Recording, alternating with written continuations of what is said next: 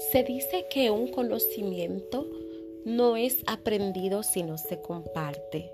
Así es que te invito a compartir cada palabra de aliento que hemos estado recibiendo durante todo este proceso de aprendizaje y vamos, vamos a compartirlo con aquellas personas que están necesitadas de una palabra de esperanza en estos momentos de tantas dificultades.